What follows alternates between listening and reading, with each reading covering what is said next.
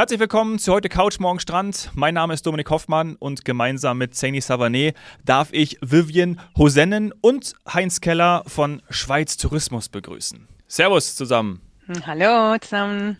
Grüezi miteinander. Hallo. Ja, grüezi. Das klingt schon wunderbar.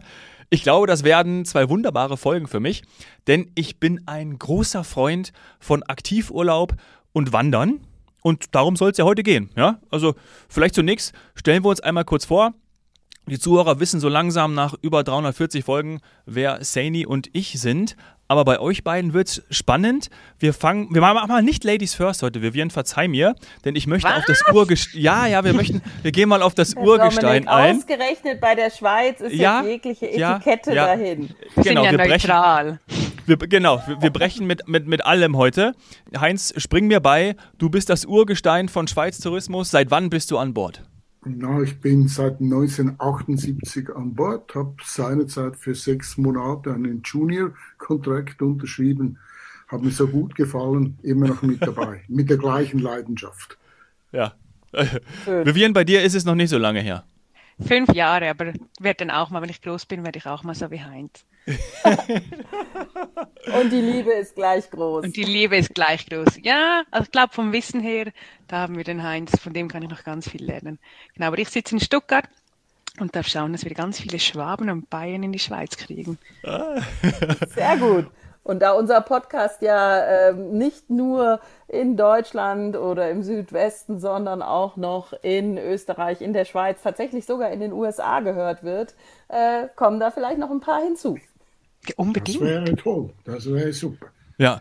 Deswegen schlage ich vor, wir gehen ein paar Reiseziele durch und äh, ihr beide nennt uns am besten die Highlights und was man dort alles erleben kann. Und ich glaube, an der einen oder anderen Stelle waren dann Saini und ich auch schon und bestimmt der ein oder andere Zuhörer auch, sodass wir da ähm, ja, ein paar Tipps geben können und äh, da so schön durchreisen können und fangen an mit Graubünden. Ne? Saini, du schon mal dort gewesen? Graubünden? Äh, ja, also ob, tatsächlich wollte ich aber einleitend noch sagen, obwohl ich und natürlich viele andere schon häufig in der Schweiz waren, hoffentlich schon häufig, freue ich mich sehr, sehr auf diese beiden Folgen, denn ich muss sagen, ich bin nicht sattelfest. Bin froh, dass jetzt zwei Experten da sind, denn ich wüsste jetzt nicht, ähm, ist Graubünden eines äh, der, ich, ich will immer Bundesländer sagen, aber es ist natürlich in der Schweiz sind es Kantone. Auch da, dazu könnt ihr gerne was sagen. Aber ähm, wie, wie ist das einzuordnen? Ist das ein äh, Kanton, wo Tourismus, ich sag mal, die größte Rolle spielt oder ist es was anderes? Wo ist der Käse am wichtigsten? Ähm, und, und wie viele Einwohner sind da ungefähr? Ähm, ich muss sagen, da bin ich nicht sattelfest. Und das interessiert mich natürlich neben den Wandermöglichkeiten und Outdoor. Das kommt ja alles in den Folgen äh, noch dazu. Ja, Graubünden ist äh, der Kanton der Rekorde in der Schweiz. Wir in Zürich sagen, wir fahren ins Bündnerland, liegt mehr oder weniger vor der Haustür vor Zürich weg, aber äh, ist echt kein Witz. Es ist flächenmäßig, ist Kanton Graubünden mit Riesenabstand der größte Kanton der Schweiz. Wir haben nur 40.000 Quadratkilometer. Graubünden allein ist ü- 7.100 Quadratkilometer. Also fast ein Sechstel der Schweiz ist Graubünden. Das macht's schon mal ziemlich einzigartig und das wird dann noch getoppt durch die unglaubliche Geschichte, dass der Kanton Graubünden, der wenige Einwohner hat, weil es so viele Berge gibt, drei offizielle Sprachen und Kulturen hat.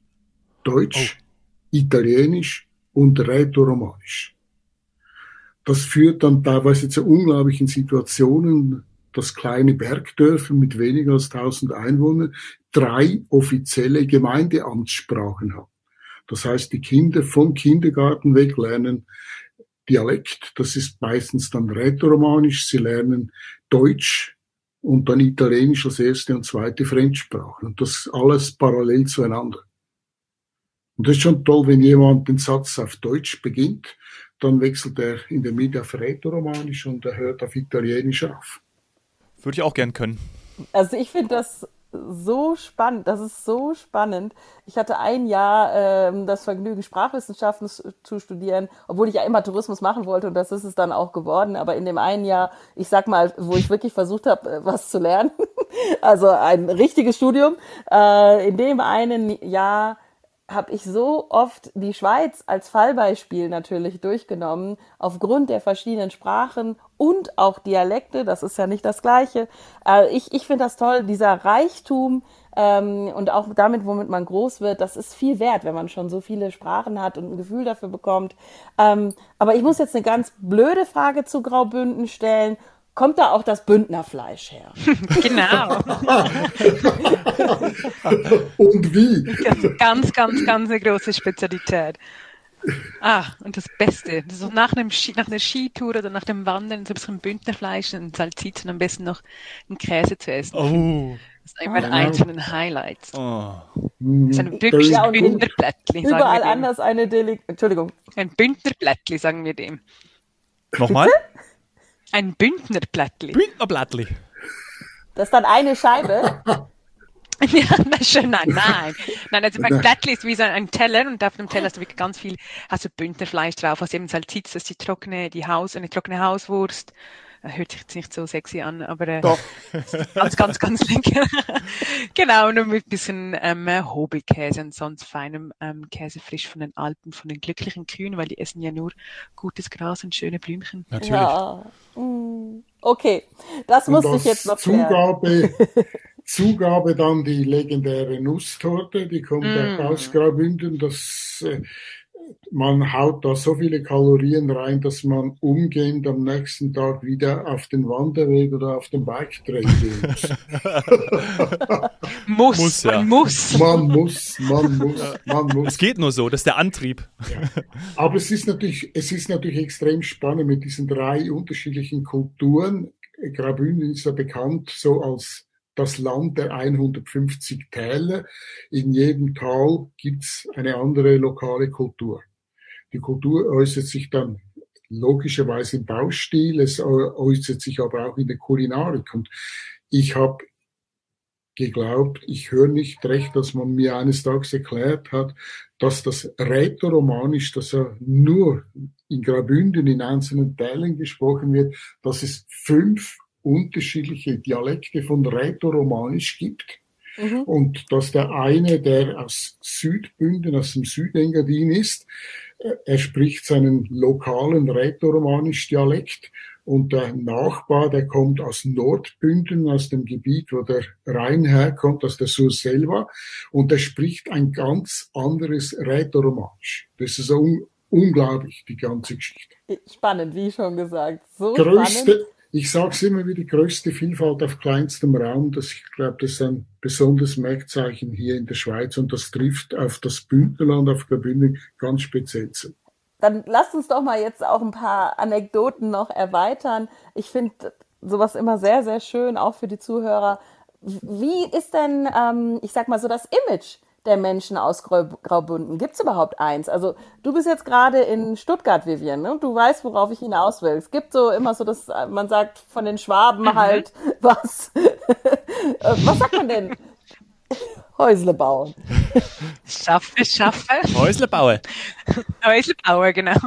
Das braucht schon ganz viel Gelände. Nein, ich glaube, Graubünden beschreibt es in einem Wort, das heißt Pazifik. Pazifik ist auf, ähm, also im Bündnerland sagt man eben für die Gemütlichkeit. Und ich finde, das beschreibt es eigentlich perfekt. Oh, ja. Pazifik. Ich finde es auch noch ein lässiges Wort. Yes. Pazifik, gemütlich. Ja, wirklich. Und wenn man dann gemütlich war, bisschen was gegessen hat und sagt, ich muss am nächsten Tag die Kalorien loswerden, wo starte ich? Also es gibt bekannte Orte, natürlich auch weltbekannte. Ähm, wie ist das so einzuordnen? Ist das wirklich so, dass der, ich sag mal, der Tourismus, die Urlaubszentren, wenn man das überhaupt sagen kann, äh, sich dann konzentrieren und man dort auch ankommt, mit dem Zug zum Beispiel, das ist ja auch ein wichtiges Thema heute. Wie, wie geht es so los? Ich glaube, bei uns, wir haben ja die, das Schöne, dass man bei uns der Urlaub fängt schon direkt an, wenn man in den Zug einsteigt. Wir haben auch ein ganz tolles Produkt, das heißt die Grand Train Tour of Switzerland.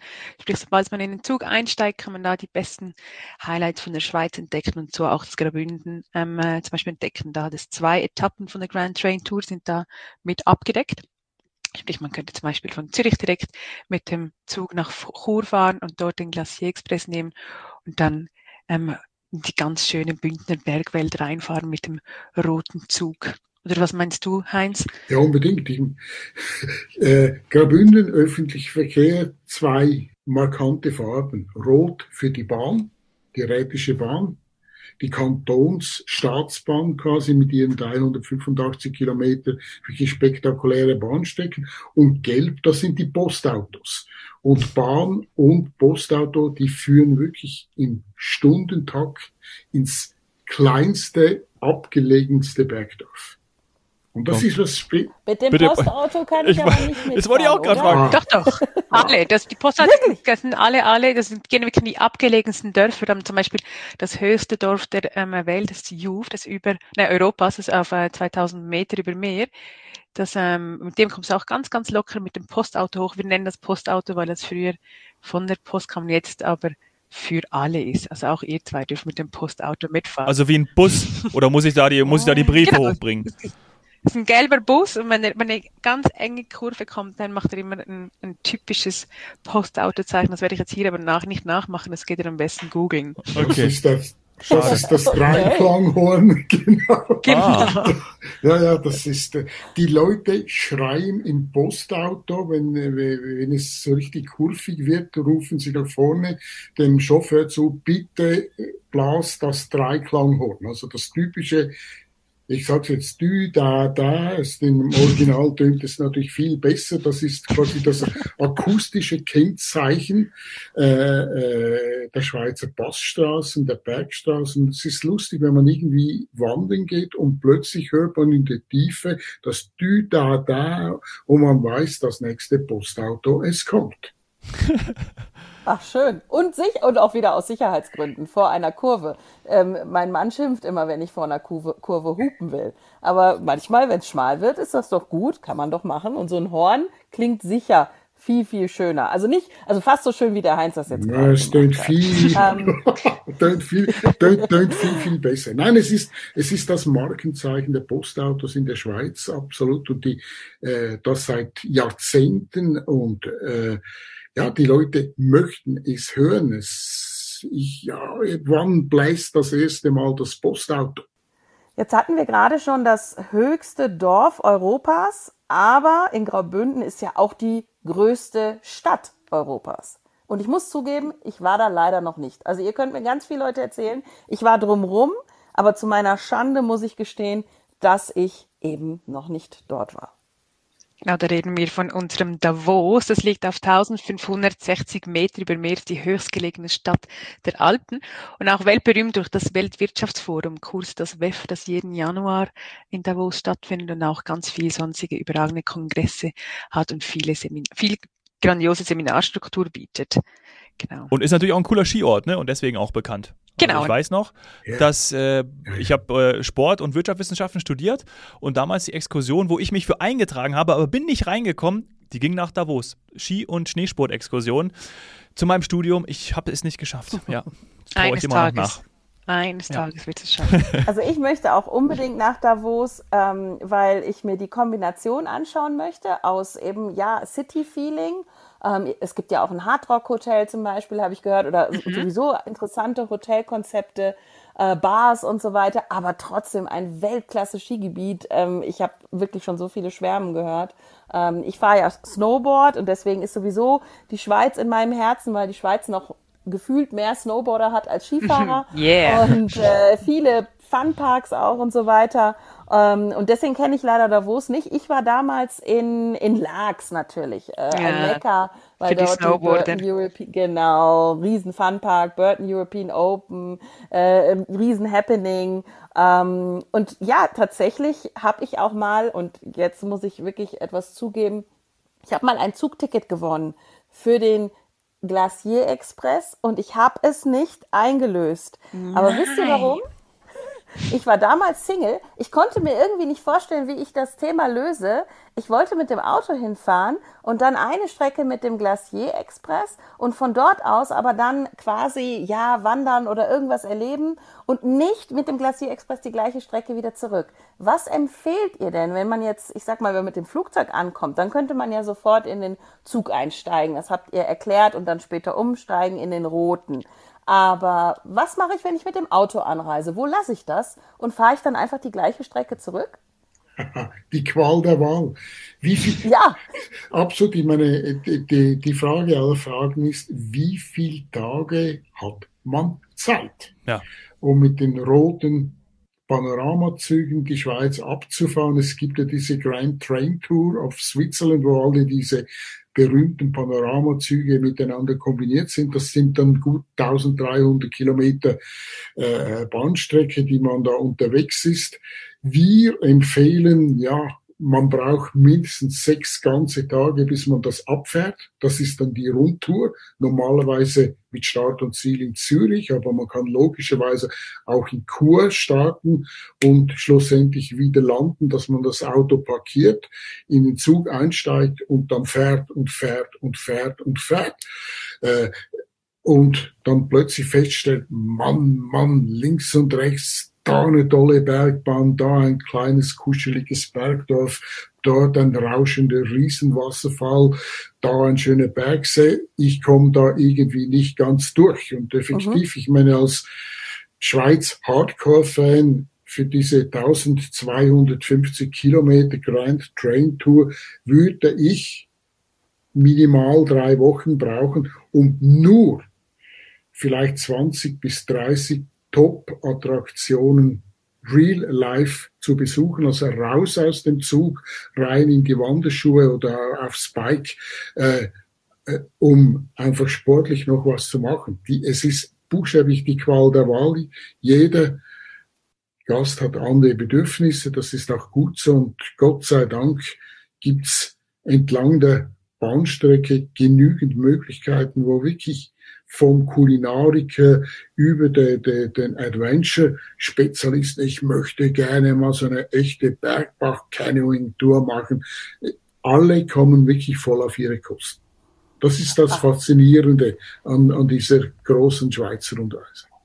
Gut, also ähm, ich muss euch jetzt sprichwörtlich löchern wie den Schweizer Käse. Haha, auf den habe ich natürlich ganz lange gewartet, um, den, um den anzubringen. Aber äh, okay, ich mache das jetzt mal. Wir sagen jetzt mal, für jeden Geschmack ist was dabei. Wir versuchen es zumindest. Ich komme in Kur an mit dem Auto. Ich habe die drei Wochen und ich begebe mich auf die Grand Train Tour. Das heißt, kann ich denn ähm, ich sage das jetzt mal ganz platt, wie bei einem Hop-on, Hop-off-Bus aussteigen, wenn ich das möchte, und wieder einsteigen mit einem Ticket zum Beispiel. Also wenn ich sage, das sah jetzt toll aus, da sind wir vorbeigefahren, ich gehe da jetzt raus, wandern oder eben Mountainbiken oder was auch immer. Absolut. Absolut, das ist das große Plus, auch mit dem Bahnticket, mit, mit diesem Swiss Train Pass. Äh, Man kann ein- und aussteigen nach Belieben. äh, Wirklich die Schweiz liegt einem zu Füßen. Äh, jeder kann auch spontan entscheiden, jetzt mache ich das. Äh, wenn man in Chur ankommt, umsteigt vom Auto, dann rein in die kleine Rote Richtung St. Moritz hochfährt, spätestens nach knapp einer Bahnstunde kommt man diesen spektakulären Bahnabschnitt zwischen äh, Bergün, Preda, äh, man sagt, es sei die schönste Alpenachterbahn der Welt. Viadukt nach Viadukt, Kehrtunnel, grandiose hochalpine Landschaft. Äh, 80 Prozent hat nur einen Wunsch, auf den Knopf zum Anhalten drücken, in Breda aussteigen und dann auf dem Themenwanderweg, diesen Bahnlehrpfad, dem Bahngeleise nach runter in zwei Stunden nach Bergün und dort hinein ins Museum der Rätischen Bahn. Ah, cool. Ja, genau. Perfekt. Ich würde dann wahrscheinlich auch dort übernachten, weil ich finde es einfach nach wie vor wunderschön und urig und ähm, das, das muss man einfach gemacht haben und dann am nächsten Tag weiterfahren. Ähm, wenn ich aber noch nicht direkt durchfahren will bis nach, bis nach St. Moritz, was würdest du mir noch auf dem Weg empfehlen? Also ich meine, etwas vom für mich spektakulärsten, da- das die Gegend dort anzubieten hat, vielleicht macht es meinen anderen Klick, das schaut ja aus wie im Heidi-Film. Und Mhm. effektiv, der, der weltberühmte Heidi-Kinofilm, der ist in und out of Bergün ist der gedreht Ah. worden. Jawohl, also Wandern auf Heidespuren beispielsweise. Es gibt andere, die sagen, ah, das ist doch ein Naturpark, effektiv der größte der Schweiz. Park Ela, man geht vorbei im, im Verkehrsführer, stellt fest, Expedition Steinbock. Für die Kinder gibt's die Expedition zum Murmeltier und, und, und. Einmal mehr, uff, was mache ich jetzt und auf was verzichte ich? Qual. Oh Qual, Qual, Qual der Wahl, effektiv. Oder letztes Mal passiert, ich hätte eigentlich ins Engadin fahren wollen, komme zum kleinen Bahnhof von äh, Filisur und sehe auf dem Nachbargeleise eine uralte Bahnlok. Das ist die Krokodillok mit lauter alten Oldtimerwagen raus aus dem Glacier Express, rein in diesem Oldtimer-Zug und dann durch eine wildromantische Schlucht hoch nach Davos.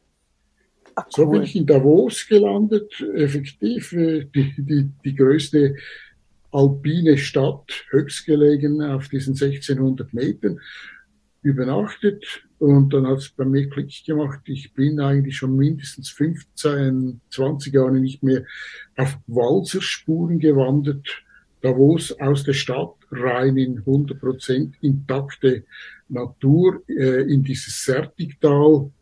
Profi-Wanderer sagt, genau, habe ich auch schon gehört.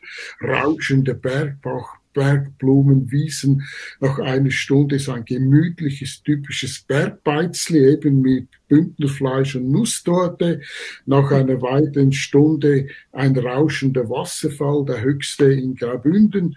Und dann dann wirklich Sonnenterrasse, feines, deftiges äh, Mittagessen und dann sieht man eine Pferdekutsche warten vor dem Restaurant. Und effektiv, die haben dort einen Pferde-Omnibus, der fast fahrplanmäßig wieder nach Davos rüberfährt. Oh. Und das kann ich im, im Sommer erleben, aber, oder? Das also, kann ich. Das ist nur im Sommer, da wo im Winter traumhaftes Langlaufgebiet äh, statt Wandern dann Langlaufen. Nein, das sind diese Erlebniswelten abseits der, der touristischen Dörfer, wo man in wenigen Minuten in eine komplett andere Welt reinkommt. In Davos kann ich mich um die ganze Welt essen. Äh, äh, ich habe Kino, ich habe Museen, ich habe Erlebnisbad, wirklich wie in top großen Städten. Zehn Minuten weg hinein ins Grüne und man ist komplett in einer anderen Welt. Spannend. Toll. Also so, ich habe so viele Fragen. Ähm, also ein bisschen Zeit haben wir noch in der ersten Folge. Ja, ähm, bisschen noch. Bisschen, ja, bitte, bitte. Also dann fange ich aber jetzt mit, äh, mit Klosters an. Ähm, ein Nachbar von mir hat das immer noch auf seinem Auto, äh, liebt die Region, hat dort gearbeitet. Was macht das aus? Ist das, ist das irgendwie die kleine Schwester oder wie muss ich mir das vorstellen? Davos und Klosters, das sind wie, wie der kleine Bruder äh, und die große Schwester. Äh, Klosters ist tiefer gelegen, 400 Höhenmeter, dazwischen ist der Wolfgangpass, ist ein großes, wirklich Ferien-Schalledorf, im Gegensatz zu Davos. Auch Wandern, äh, Biken beispielsweise im Winter, du hast es genannt, das legendäre Passenji-Gebiet, im Sommer eine gigantische Mountainbike äh, feinste Rundtrails, Downhill-Bike-Pisten, Bike-Erlebnispark und, und, und. Und daneben auch absolut einsame Bergbälle. Der größte Fan von, von Klosters ist King Charles III. Seit 40 Jahren plus geht er regelmäßig im Winter und im Sommer nach Klosters. Nicht nach Davos. Klosters ist für ihn kleiner, intimer und dieses Bergdorf hat diesen unglaublichen britischen Charme. It's like a little bit of London und das mitten in, den, in den Bündner Alpen. Was macht Charles im Sommer? Er ist ein passionierter Landschaftshobbymaler. Er hat die Staffelei mit dabei und er geht, geht out in the green, irgendwo, wo er ganz alleine für sich sein kann und er malt Gemälde. Oh, schön. Toll. Also auch das habe ich gehört, dass durchaus äh, die royalen Familien da äh, aus und eingehen. äh, führt ja auch dazu, ich meine, das, das ist in Graubünden, glaube ich, äh, kein Geheimnis, dass es viele mondäne Orte gibt. Gibt es da noch mehr? Also Klosters haben wir jetzt gehört, King Charles. Wo kann der ein oder andere vielleicht noch jemanden treffen? Ich denke mal, ja klar, St. Moritz brauchen wir gar nicht erwähnen. Ähm, wie ist es denn zum Beispiel in der Rosa oder in der oder Lenzer Heide? Also in der Lenzer Heide, ich meine, wer den weltbesten Tennisspieler ever treffen mm, Natürlich, Roger. Der Roger, der Roger hat seit vielen Jahren hat er, hat er ein, ein Ferienhaus auf der Lenzer Heide äh, und Roger wandert mit der Familie. Im Winter fährt, fährt er er ist so happy, dass er wieder regelmäßig Skifahren kann. Und er ist inmitten, er ist ein völliger Normalo. Da hm. ist nichts von, die, die Sonnenterrasse wird geräumt. Äh, Roger, er ist dort. Wie ein ganz normaler Gast. Ja, ist ja auch ein sehr Und sympathischer Typ. Passt da gut rein. Abs absolut sympathischer Typ. Passt perfekt rein. Arosa und äh, Lenzer Heide, die sind ja eh eng miteinander verbandelt. Das Wanderwegnetz, das Mountainbike-Netz, das ist ortsüberspannend. Äh, das addiert sich dann in hunderte von Kilometer Wander- und Bike-Trails. Äh, und ja, man spürt es, es, es ist top, top Qualität mit sehr berühmten Leuten, die regelmäßig dort auf Urlaub gehen und es ungemein schätzen, dass kein Personenkult um sie gemacht wird. Mhm. mhm. Und kann man auch ähm, dann diese, ich sag mal, verbundenen Wanderwege, also zwischen den Orten, ähm, kann man da auf Berghütten übernachten, wie man es auch von anderen Alpenländern kennt? Ja, na, natürlich, natürlich. Ich meine, Graubünden hat Irrtum vorbehalten um die 10.000 oder 11.000 Kilometer markierte Wander- und Bergwege. Und entlang dieser Wege sind dann diese Hütten, diese Berghütten, äh, in der Schweiz in der Regel vom Schweizer Alpenclub betrieben. Das findet man dann diese SAC-Hütten. Und äh, das ist etwas, was unglaublich stark nachgefragt wird, auch von jungen Wandern von Hütte zu Hütte. Mhm. Mhm. Oder gibt es zum Beispiel auch noch ein anderes Highlight, wenn man von Arosa nach Davos läuft, gibt es das Heimeli, da habe ich meinen 30. Geburtstag gefeiert. Ein also unglaublich. Gestern? Ja. vorgestern, vorgestern. ähm, äh, das ist unglaublich süß. Das wirklich geht man rein, hat das beste Essen, hat schläft wie vor 100 Jahren in einer Hütte und die ist so schön eingerichtet mit ganz viel alten Sujet, mit alten Nachthemden, die überall rumliegen, das heißt Dekoration. Ganz, ganz freundliche Leute, alles selber gemacht und wirklich das Essen oh, zum Reinlegen. Hm. Und es ist komplett eine andere Welt. Wenn ich in Arosa loslege, der Wanderweg, der rüberführt in, äh, nach Sabün eben zum Heimeli, ist da ein Tagesabschnitt vom Walserweg, der in 26 Etappen durch ganz Graubünden führt, ganz vom Süden bis ins Vorarlbergische. Und man wandert los von Arosa mit modernster Infrastruktur, Sportinfrastruktur auf einem Höhenweg und man kommt so im Schnitt alle Stunde an einem kleinen Walserdörchen vorbei. Man hat das Gefühl, man ist wie eine Zeitmaschine und ist 250 bis 300 Jahre zurückversetzt. Hm. Und lernt so wirklich eins zu eins die, diese Walserkultur äh, kennen und äh, wie man äh, sagt, zu Recht, ja, Essen und alles, da, da ist da nichts von China, China in den Bergen oder so, sondern es wird das gekocht und aufgetischt, was um den Ort herum produziert wird. Und sie haben sich die ganze Nachhaltigkeit, oder wir sagen das ja bei uns, nennen wir es ja gerne Sustainable, das ist ein ah, Wortspiel zwischen Switzerland und Sustainable. Ja. Schöner Folgentitel ah, schon hier für unseren Podcast. Ähm, ja, Sustainable. Sustainable. Ähm, haben sie so ganz, ganz groß auf die Flagge geschrieben. Sie haben auch extra einen Gefriertrockner, wo sie, ähm, wenn sie die Beeren sammeln gehen im Wald, wenn die, werden die Beeren dann gefriergetrocknet, dass man später die nochmal brauchen kann und dass sie auch überhaupt kein Food Waste haben. Und es gibt wirklich immer nur saisonale Gerichte. Ähm, äh, die es aktuell nur gibt und nicht irgendwie Kiwis und Mango und keine Ahnung ja. was, sondern feine, Avocado. leckere Äpfel. Ja. Avocado, Wobei ich nein, muss zugeben, nein. ich habe eine Kiwi mal in Deutschland im Garten. Also das braucht man zwei Sträucher, männlich, weiblich und dann kann auch viel Regen kommen und nicht so viel Sonne. Die Kiwi kann das, aber eine Ananas zum Beispiel nicht. Stimmt, Ähm. ja. Gibt und die Mini-Kiwis, die sind auch lecker. Ich würde mit. Aber, Also also, Darf ich noch? okay, einmal noch und dann würde ich gerne ähm, in die zweite Folge und ins Tessin springen mit euch, wenn das für euch okay ist. Okay, ja, wir können auch mal, das- bike mal los. Ich bike bin nicht mal der los. Mountainbiker. Äh, Glenzit Heide ist so ein bisschen auch das Mekka vom, vom Biken, ähm, haben auch den Bike Kingdom Park ähm, lanciert, wo es unglaublich viele und geniale Bike Trails gibt. Man kann auch Bikekurs nehmen, kann sich dort ein Bike mieten und dort die Trails runterrattern. Hat auch Weltmeisterschaften, die dort stattfinden. Ist also eine riesige Spielwiese für alle, die gerne äh, mit dem Bike unterwegs sind, sei es in der Höhe oder einfach nur runterfahren. Bin ich dabei. Bin ich sofort dabei. Sehr cool. Ja. Und jetzt muss ich noch abschließend doch noch eine Frage loswerden. Ab wann mache ich das denn? Ähm, wir haben jetzt einen Winter, der äh, in, in zumindest so, ich sag mal, in, in Bayern und auch in anderen Teilen, auch noch in Österreich, äh, sich noch nicht ganz verabschiedet hat. Ab wann würdet ihr denn sagen, denn ihr habt nun mal sehr hohe Berge, höher als woanders, äh, ab wann kann ich mit dem Mountainbike loslegen oder mit dem Wandern, ohne ja von April Wetterkapriolen überrascht zu werden? Hm, das ist immer ganz unterschiedlich. Ich glaube aber, der Bergfrühling ist natürlich genial, aber es gibt in vielen Höhenlagen, ähm, ist der Schnee schon geschmolzen, sprich man könnte schon losradeln und loswandern. Aber meistens normalerweise würde ich sagen, so in den nächsten zwei, drei Wochen. Oder was meinst du, Heinz? Ab circa 15. bis 22. Mai Oh, geht's das ist eine los. Punktlandung. Super.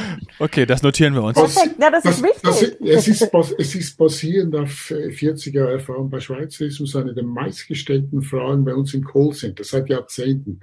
Wann geht's los mit dem Bergfrühling? Weil dieser Farbenrausch auf den Almwiesen, das ist 14 Tage und dann, da, da, dann, dann ist dieses Naturspektakel vorbei und das will man nicht verpassen. Das ist gleich wie in Japan mit der Kirschblüte.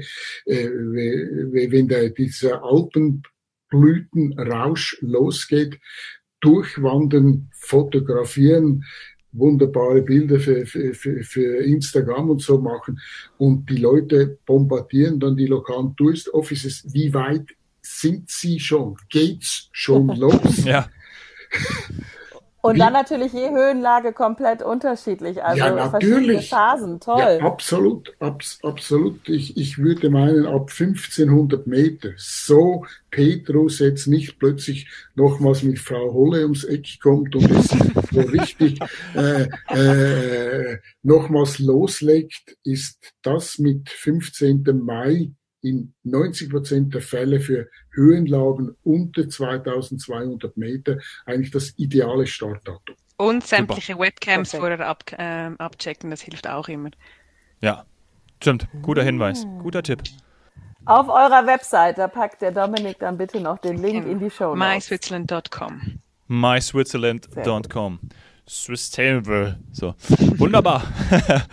Großartig. Dann, wir haben euch ja noch für eine zweite Folge da. Das nutzen wir natürlich und ähm, nehmen die gleich auf. Vielen Dank euch. Bis gleich. Bis gleich. Gleich. Danke.